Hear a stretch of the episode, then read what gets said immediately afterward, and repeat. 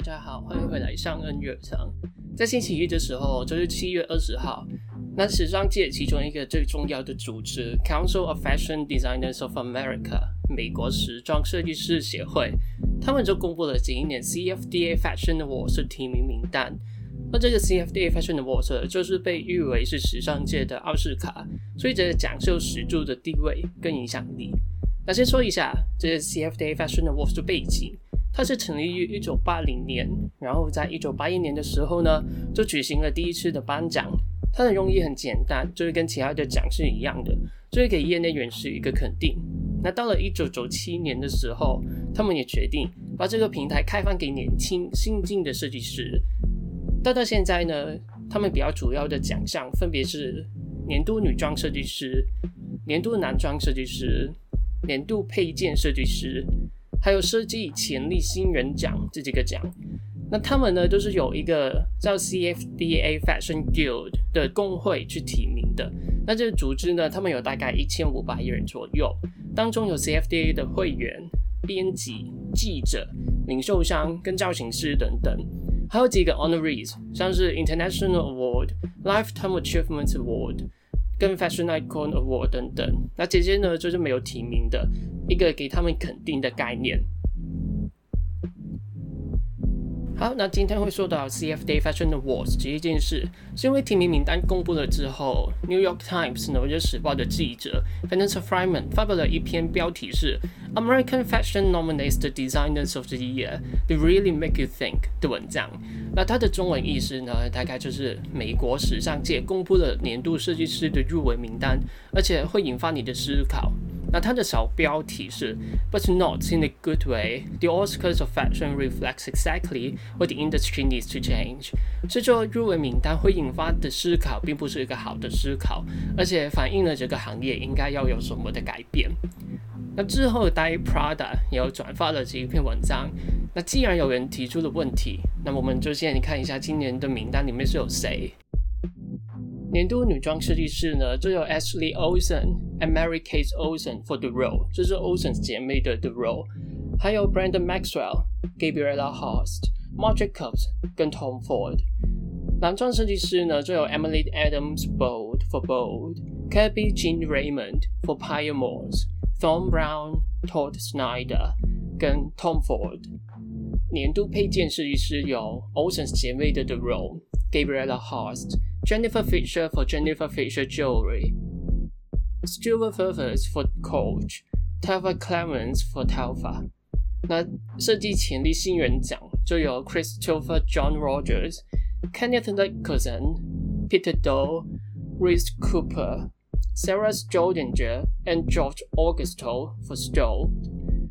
还有国际年度女装设计师就有 Daniel Lee for Bottega Veneta, Dries Van Noten。Miuccia Prada for Prada, Pierpaolo Piccioli for Valentino，跟 Rick Owens。那年度国际男装设计师就有 Craig Green, Dries Van Noten, Jonathan Anderson for Loewe, Kim Jones for Dior，还有 Virgil Abloh for Louis Vuitton。好，那 Vanessa Friedman 会写这一篇文章的其中一个原因呢，其实是因为这个提名名单里面实在是有不少的设计师就已经赢过不少的奖项，早就已经被肯定了很多次。像是 Mr. Tom Ford，他就有拿过六次奖，也在二零一四年的时候呢，就有拿了终身成就奖。f r a m a n 就觉得，他既然都已经拿了终身成就奖，那就不应该再有一个被提名的资格。另外，他也是现在 CFDA 的主席，所以戴 Prada 就因为这个点，就觉得他应该是要失去被提名的资格。那 Mr. Marc Jacobs 他有得过七次奖，也拿了终身成就奖。Mr. Thom Brown 得过三次男装设计师奖。另外，在二零一三年开始，每一年都会被提名到男装设计师这个奖。Olsen 姐妹的 The Row 得过三次配件设计奖，一次女装设计师奖。另外，Daniel Lee for Bottega Veneta 在去年十二月的 Fashion Awards of London 的时候，就有拿了四个奖。而他第二个原因呢，是因为 CFDA Fashion Awards 今年就取消了 honorees，就是说没有了 Founders Award、Media Award、Fashion Icon Award、Positive Change Award、International Award，还有 Lifetime Achievement Award。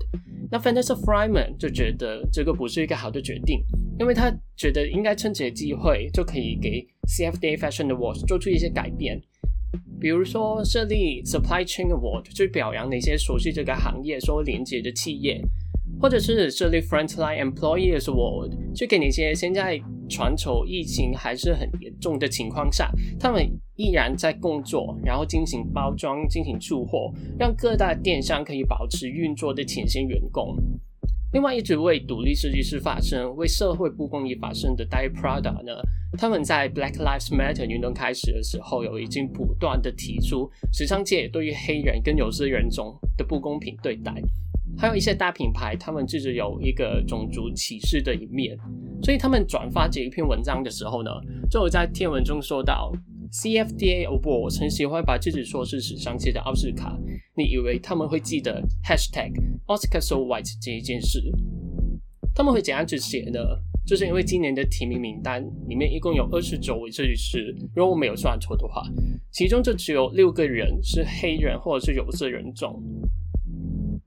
不过在纽约时报那边哦，也有网友回应到说，CFDA 其实一开始就是一个圈内人的游戏，就是抢到 Designers Club 的组织，而 CFDA Fashion Awards 的提名就跟很多其他的奖项是一样，就最好的设计师会被提名到。关于这一点呢，Vanessa Friedman 也有在他的文章里面说到。时尚业就跟很多其他的行业一样，都是被少数的公司还有创业零售掌控。所以，当有人问起谁是哪一年最好的设计师的时候，那很自然的，大家就只会想到那些大名鼎鼎的公司跟设计师。